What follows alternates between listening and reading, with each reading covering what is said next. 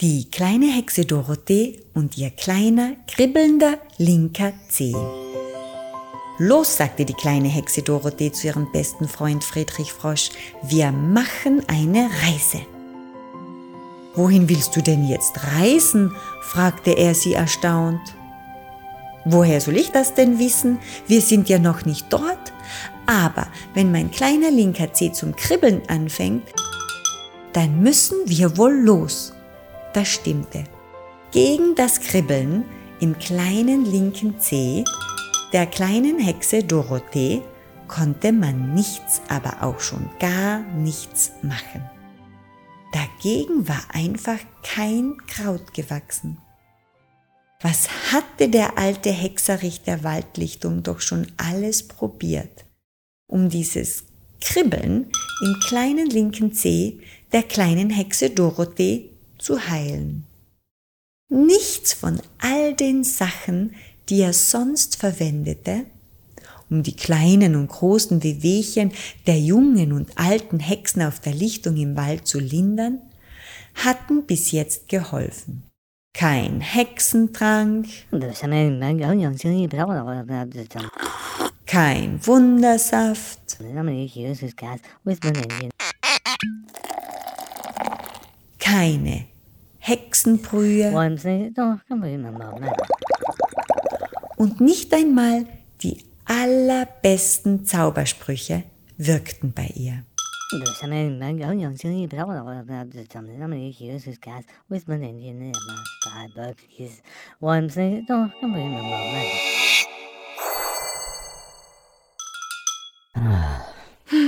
Das muss sie von ihrem unseligen Vater haben, hatte ihre Großmutter Dorothee mit einem Seufzer gesagt, als sie das erste Mal von diesem Kribbeln im kleinen linken Zeh der kleinen Hexe Dorothee gehört hatte. Und sie hatte mit einem mitleidigen Blick auf den kleinen linken Zeh der kleinen Hexe Dorothee hinabgesehen. Und ihre Mutter Dorothee hatte dann auch geseufzt, aber wohl aus einem anderen Grund. Die kleine Hexe Dorothee war jedenfalls sehr froh um dieses Kribbeln in ihrem kleinen linken Zeh, denn sie hatte herausgefunden, dass das Einzige, was dagegen half, eine gute, anständige Traumreise war. Meistens legte sie sich dazu in ihre Hängematte auf dem Balkon oder in die Hängematte in ihrem Zimmer und legte sich eine Wärmflasche auf den Bauch und dann auf die Wärmflasche einen Zettel mit der krakeligen Schrift Bitte nicht stören, mein kleiner linker Zeh kribbelt. Und dann schlief sie auf der Stelle ein. Natürlich war sie nicht immer zu Hause, wenn der kleine linke Zeh zum Kribbeln anfing. Dann musste sie sich noch schnell ein geeignetes Plätzchen für eine gute, anständige Traumreise suchen. Und sobald sie das gefunden hatte, schlief sie eben dort auf der Stelle ein. Sehr, sehr, sehr, sehr oft passierte ihr das Kribbeln im kleinen linken Zeh auch auf der Picknickdecke ihres besten Freundes, Friedrich Frosch. Entweder machte diese Geburtstagstorte mit den Himbeerblättern, den Walderdbeeren und dem zuckersüßen Zirbenhonig schrecklich müde oder die langen und schlauen und ausführlichen Erklärungen von Friedrich Frosch ließen absichtlich ihren kleinen linken Zeh kribbeln. Und dann hieß es, keine Zeit mehr zu verlieren und Fliegibus herbeizurufen. Fliegibus war der große Hexenbesen der kleinen Hexe Dorothee. Ihn hatte sie auch von ihrem unseligen Vater vererbt bekommen. Normalerweise stand er in ihrem Zimmer neben der Hängematte und wartete dort geduldig auf seinen nächsten Einsatz. Der kam, sobald die kleine Hexe Dorothee die Worte aussprach, Fliegebus, Fliegebus, ich jetzt wohl reisen muss.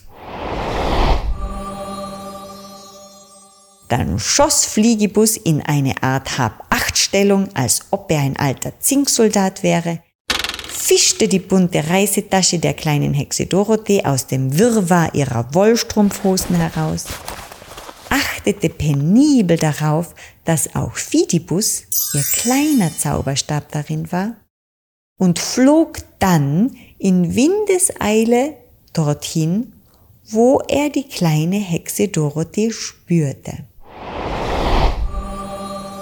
Fliegibus flog nur nach Gespür.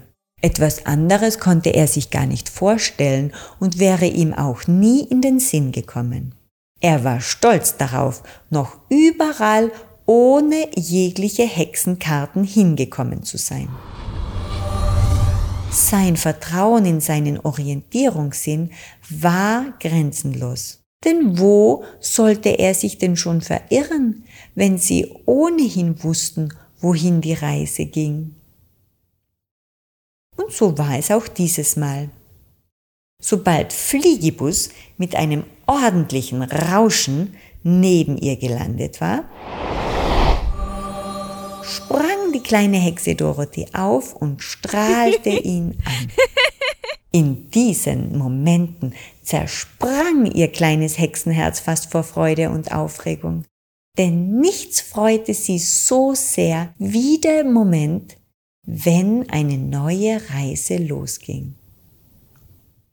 Sie platzte dann beinahe vor Stolz, wenn ihr schöner Fliegebus so bereit und abenteuerlustig vor ihr stand. Was hab ich doch für ein Glück, einen so wunderschönen Reisehexenbesen von meinem unseligen Vater vererbt bekommen zu haben.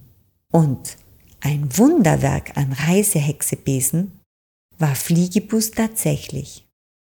Das wusste auch Friedrich Frosch, der ja sehr oft mit der kleinen Hexe Dorothee auf Reisen ging.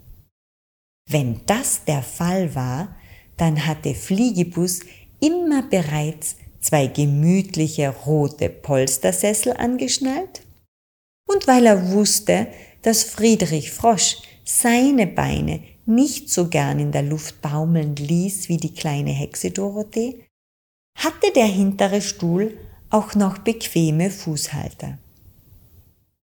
Das änderte zwar nichts an der Tatsache, dass Friedrich Frosch doch noch fürchterliche Angst vor dem Fliegen hatte, vor allem in dem Moment, als die kleine Hexe voller Begeisterung rief, Los, Fliegebus, du bester aller Reisehexenbesen, der Himmel ist die Grenze, stich durch die Wolken, mein Held der Lüfte. In diesem Moment wurde es Friedrich Frosch ganz mulmig in seiner Bauchgegend. Und sein Froschmaul fühlte sich an, als ob es voller Watte wäre.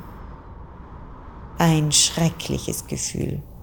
Aber das hätte er niemals, niemals, niemals, niemals, niemals, niemals, niemals, niemals laut ausgesprochen oder zugegeben. Und obwohl die kleine Hexe Dorothee sonst immer alles spürte, was ihr bester Freund Friedrich Frosch auch fühlte, in diesem Moment spürte sie rein gar nichts davon. Ihr Bauch flatterte nämlich vor lauter Aufregung, als ob tausend Schmetterlinge darin gleichzeitig zum Fliegen begannen. Was war das doch für ein wunderschönes Gefühl? Sie spürte in diesem Moment nichts außer einer grenzenlosen Freude und Freiheit. Ich hätte vielleicht doch, so sagte sie sich dann manchmal, ein Adler werden sollen. Aber dann sagte sie sich, dass sie das ja immer noch konnte. Dann bin ich halt im nächsten Leben ein Adler, so sagte sie sich, alles schön der Reihe nach. Man kann doch nicht gleichzeitig alles sein. Sie war sich ja völlig sicher, dass sie noch einige Leben vor sich hatte. Einige hundert vielleicht. So sagte sie sich, denn ein Leben reicht doch niemals aus, um alles, aber auch alles, was man so tun möchte, auch auszuprobieren. Dabei probierte sie ohnehin schon alles aus, was nur irgendwie möglich für sie war. Und das war sehr viel. Und wie es auf dieser Reise weiterging, davon erzähle ich euch gerne das nächste Mal. Das war die vierte Folge von Die kleine Hexe Dorothee. Erzählt von Silvia Ebner. Eine Produktion der Dolomitenstadt Media KG.